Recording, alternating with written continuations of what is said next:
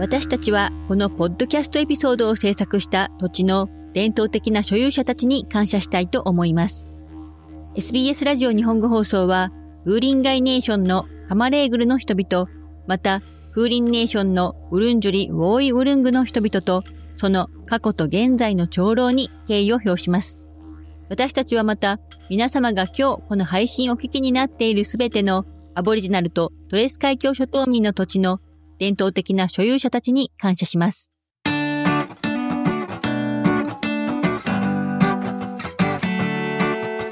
こんにちは。皆さんは今までにオーストラリア人の友人の冗談に戸惑ったことはありませんか？また、オーストラリアの人があなたの予想していない状況で笑いを誘うことを言うのを見たことはありませんか？オーストラリアのユーモアの世界へようこそ。オーストラリアエクスプレインド第5回です。今回はこの国を訪問する人々を長い間困惑させてきたユニークなオーストラリアのユーモアにまつわるエピソードをお送りします。オーストラリアではどのようなユーモアが好まれるのでしょうかまた、オーストラリアの人はユーモアをどのように楽しむのでしょうかまず、オーストラリアのコメディの場から見て取ることのできるユーモアに関連したオーストラリアの特徴について探っていきたいと思います。メルボルンを拠点とし、世界で活躍するコメディアン、落語家、腹話術師の笑福亭翔子さんにお話を聞きます。笑福亭翔子さんは、オーストラリアのコメディの日本とは異なる特徴として、年齢制限の厳しさ、また大人向けコメディの内容の自由な印象について語ります。オーストラリアはまず、年齢制限がとっても厳しくて、はっきり分かれてるんですよね。えー、例えば、まあ、テレビとか劇場とか、まあ、いろいろ、あの、場所によって違いますけれども、例えば子供向けのコメディであれば、3歳から5歳までとか、8歳から10歳までとか、細かいなというね、一緒ちゃうのと思うんですけども、そういうふうに分かれてたり、大人向けでも13歳以上、16歳以上、18歳以上ときっちり分かれてまして、えー、でも日本では大人向けのコメディであっても、子供も一緒に見てますよね。まあ、昔だったらこうテレビ囲んで、こう、一家で、一家団らんでコメディを見るっていう感じだったと思うんですけど、まあ今はね、それぞれのあの携帯とかコンピューターで見ててバラバラに見てるんでしょうけど、それでもやっぱり大人向けと子供向けのなんかこう、境目がないというか、それが一番印象的でしたね。あと、日本では、下ネタ、政治ネタ、宗教ネタはご法度なんですけども、オーストラリアの大人向けコメディでは、18歳以上対象のものであれば、テレビでも、コメディクラブでも、劇場でも、もう下ネタ、政治ネタ、宗教ネタ、ガンガンガンガン使ってはりますね。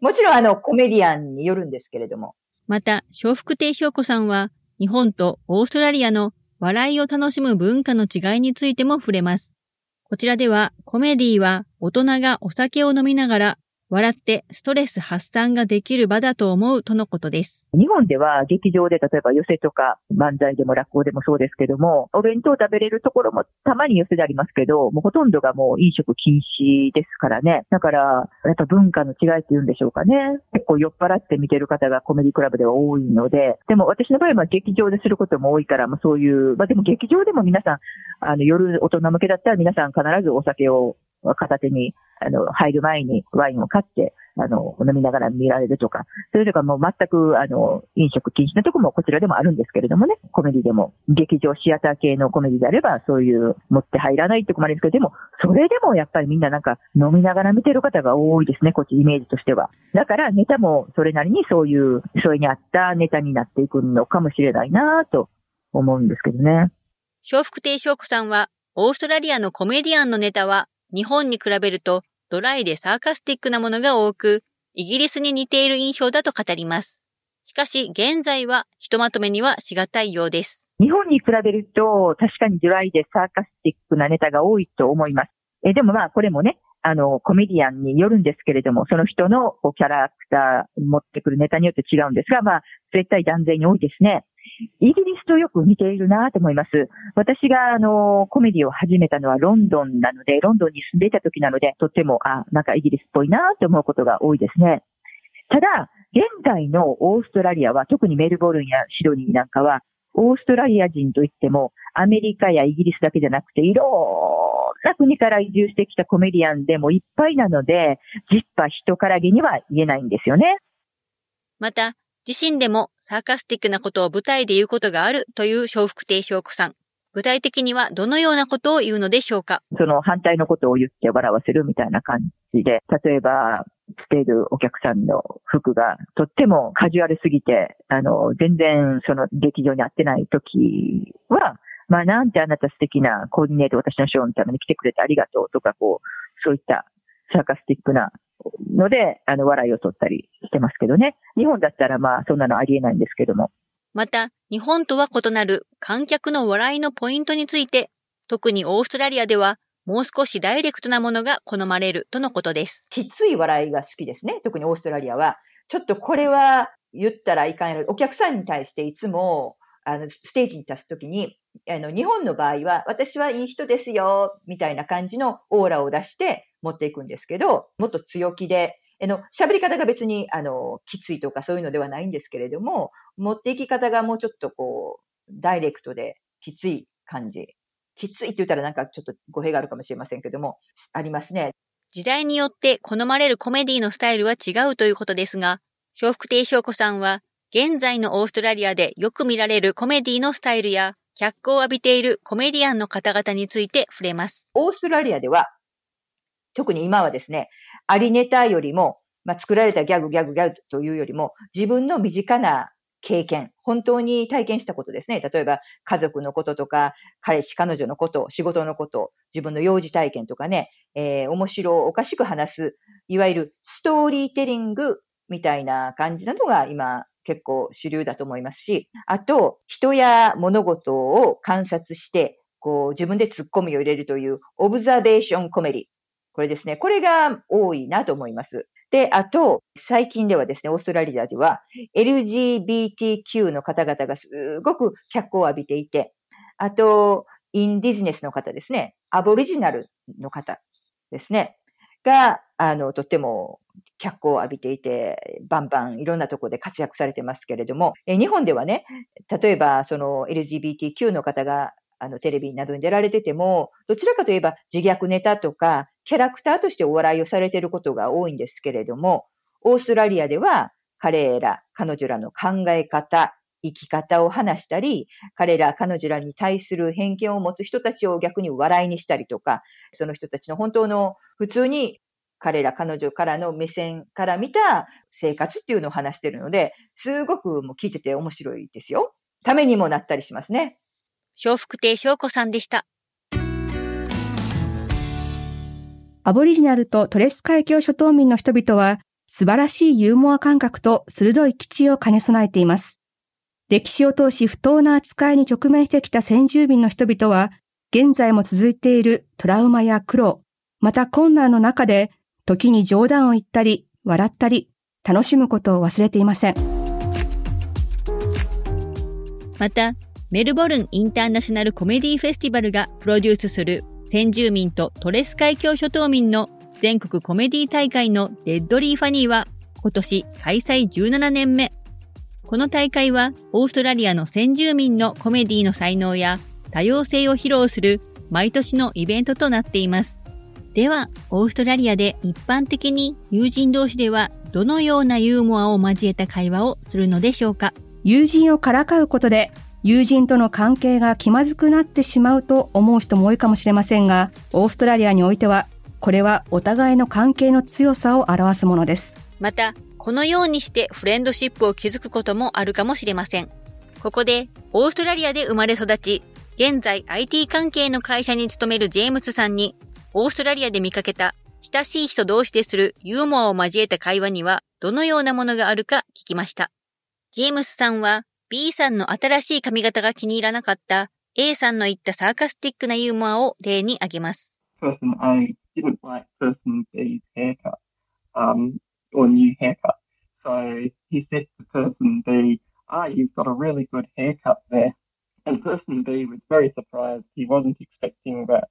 So uh, he just said, oh, thank you. And then the person A said, oh, did your mum do it? A さんは、あ新しい髪を使ったをもらいました。A さんは、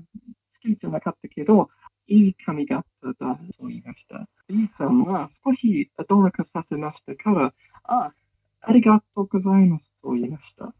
あ A さんは冗談に、お母さんの仕事ですか？と言いました。ジェームスさんによりますと、このような意地悪なジョークを言うには、相手とは非常に親しい関係でなくてはならないということです。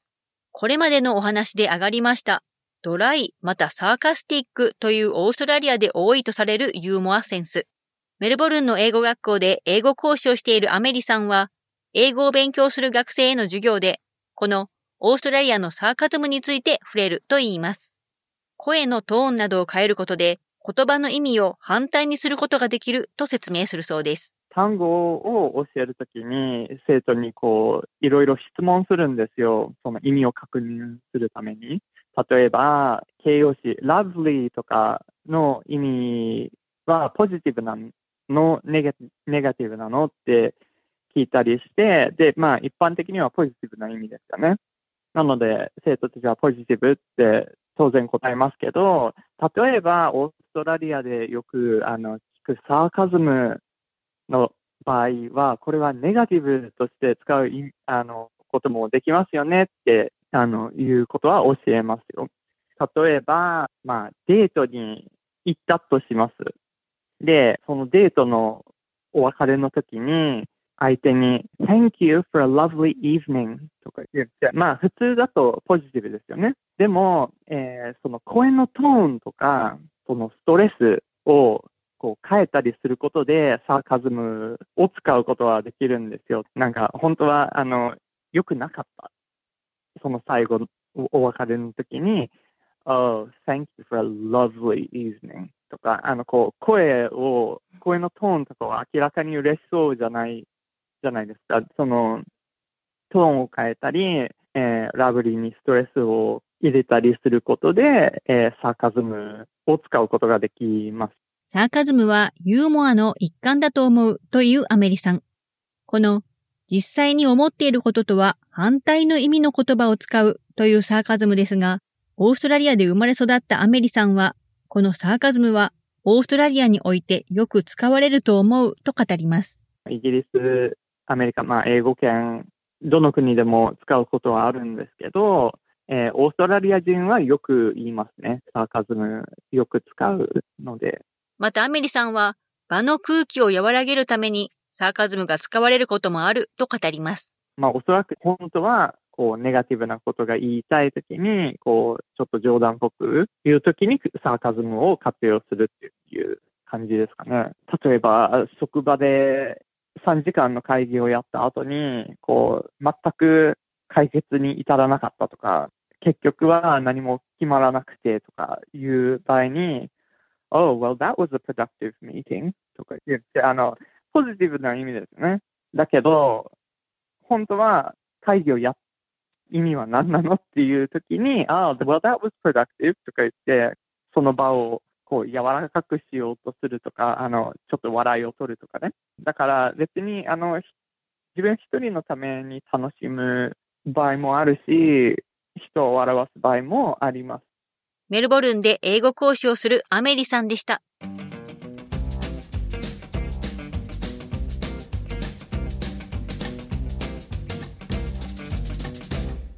またオーストラリア人は自分を笑いのネタにすることがあると気づかれた方も多いのではないでしょうか。オーストラリア人はサーカスティックなユーモアセンスの一環として人の前で自分自身をけなしたりするようです。こうして自分が高慢に見えるのを避け、皆誰もが平等であるということが伝わるようにしているということです。このようなサーカズムとしてどういったことを言うのでしょうか先ほどのジェームスさんに人の前で自分をけなすことがあるか聞きました。私の仕事は、コンピュータプログラマーのような仕事ですが、仕事で I'll probably break it と言います。その意味は、あの、私は下手ですから、多分私はコンピュータを配るようにしますの意味です。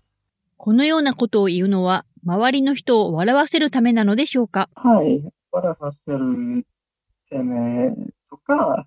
リラックスさせるために、そのようなことと言います。時々や事務所でストレスが多いですから、冗談が大切です。ジェームスさんでした。このようなタイプのサーカズムは、オーストラリアのリラックスした特徴についても反映しているようです。ここでシドニーで結婚式とお葬式の司会、また通訳、翻訳をするカーバーめぐみさんにお話を聞きます。日本語と英語でバイリンガルの司会をするカーバーめぐみさんは、人前式の結婚式の司会で、大抵はユーモアを交えて盛り上げるそうですが、この雰囲気の違いに日本からのゲストは驚きそうだと思うということです。そのため、日本語では少しフォーマルな感じにするそうです。私はシビルセレブラントといって、人前式をする、その宗教は関係ない式をする、あの、セレブラントなので、雰囲気が全然違って、お客さんもまあカジュアルでリラックスした雰囲気の好きにしたいという方が圧倒的に多いので、ユーモアを交えて盛り上げていくっていう感じになるんですが、ただその、まあ、バイリンガルの式をするときに日本からご家族とか、特に年配の方がいらした場合には、あんまりそのカジュアルすぎて、こう終始皆さんが笑っているような感じでも、日本とあまり違いすぎてびっくりなさってしまうと思うので、日本語で進行はしていても全く違うとやっぱりピンとこないという感じがあると思うんですよね。これが結婚式なのかみたいな感じで。なので、例えばまあ同じ内容を言っていても、例えばそうですね、英語では Good afternoon everyone, I would like to welcome you all to、um, such and such's wedding っていうそのまあカジュアルな感じのかしこまった言い方ではしなくても日本語ですと、えー、皆様本日は何々さんと何々さんの人生の門出を祝福するためお集まりいただきまして、誠にありがとうございます。みたいな感じで、そのかなり固めな感じで言うというのはありますね。そうするとやっぱり日本からのゲストの方も安心していただけるというか、あ、これ結婚式だなっていう感じがあると思います。カーバーめぐみさんでした。オーストラリア人は謙虚であろうとする一方、自国を常に誇りに思っているようです。また、オーストラリアでは他の国では不適切と思われるような状況で冗談を言うことがあります。例えば、オーストラリアのお葬式で笑ったり冗談を言ったりするのを見かけることがあるかもしれません。カーバーめぐみさんは、お葬式のセレブラント、司会をしていて、お葬式で近親者の方がユーモアを交えた話をするのをよく見ると言います。私がするお葬式は、まあ、人前式で、出教式ではない。つまり、その教会とか、まあ、お寺とか、そういうところでする式ではないので、どっちかというと、お葬式というよりは、まあ、その個人の方の人生を祝うための集いみたいな感じが大きくて、そうすると、ご遺族の方に、まあ、じめじめする感じではなくて、このみんなが亡くなった方との楽しかった思い出を思い出して、それをシェアするというような、あんまり暗くない式にしてほしいというようなリクエストが多いので、そうすると、まあ、ユーモアというか、もう多少入ってくることはありますね。で、オーストラリアのその葬儀の中では、ユーロジーって言って、あの、個人の人生はどんなものだったとかいう、その人生、その小さい頃はこういうふうで、えー、こういうふうに育ってきてとかいうような一生のことを話したりとか、あとは、そのスピーチをなさる方と、個人様との思い出のエピソードなんかをあの話したりする部分があるのが一般的なんですね。で、その中では皆さんが結構ユーモアを交えて話すということはよくあります。例えば、彼が若かった時はこんなちょっと恥ずかしいエピソードがあって、僕と彼はこんなことをしたこともありました。ははは、みたいな。こととか、みんなで集まった時に彼がこんなことを言っておも面白かったことを覚えています。みたいな、そういった笑いを誘うようなお話を、エピソードも入れるっていうのは、全然そういうのがないというスピーチはほぼないと言ってもいいくらい、まあない場合もありますけれども、そのちょっと涙が滲んでる方も、こう思わずニヤッとしてしまうような感じのものは結構よくあります。あと、私もそのご遺族の方の意思とか、どういうスタイルの式にしてほしいとか、そういうことにもよりますけれども、まあ、その中でリクエストがあれば、そういったちょっとエピソードを入れて、和ませるような感じのことをお話ししたりっていうのはあります。結婚式とお葬式の司会。また通訳、翻訳をしているカーバーめぐみさんでした。また先ほどのジェームスさんもオーストラリアのお葬式でのユーモアに関連した体験をしたことがあるということです。少し前に私はハウスメイトと一緒に住んでました。そのハウスメイトはとっても親切な人で、よくパーティーでたくさんビールとか飲みました。次の日、よく仕事に行けなかったし、遅れてしまった。そのハウスメイトさんは、ボスにいろいろの理由を教えました。例えば、あの、病気だったとか、渋滞がひどかったとか、と言いました。残念で、急に病気になって、亡くなってしまいました。ハウスメイトさんの葬式で、私とハウスメイトさんの友達は一緒にそのようなあことを思い出ったらあ笑いました。そのような冗談は少し嬉しいですけど、思い出すのはとっても良かったと思います。ジェームスさんでした。このようにお葬式で、その方の言った冗談や面白い言い訳などを参列した方と思い出して一緒に笑ったのは悲しかったですが、その方を思い出す良い方法だったと思うと、ジェームスさんは振り返りました。今回はオーストラリアのユーモアにまつわるエピソードをお送りしました。オーストラリアのユーモアを理解していくことで、こちらでの生活がもっと充実したものになるかもしれません。お送りしましたのは Australia Explained でした。このエピソードはマックス・ゴスフォード、レイチェル・シブリー、マート・バルカンリ、キャロライン・ゲイツ、ジョール・サップル、ケリー・リー・ハーディング、SBS 日本語放送エグゼクティブプロデューサー、長尾久明のサポートのもと、平林純子と上村優子が制作しお届けしました。この Australia Explained は SBS Arabic24のマラム・イズマイルの発案によるものです。SBS 日本語放送のコンテンツはウェブサイト sbs.com.au スラッシュ japanese でご覧になります。それでは次回の Australia Explained もどうぞおお楽しみに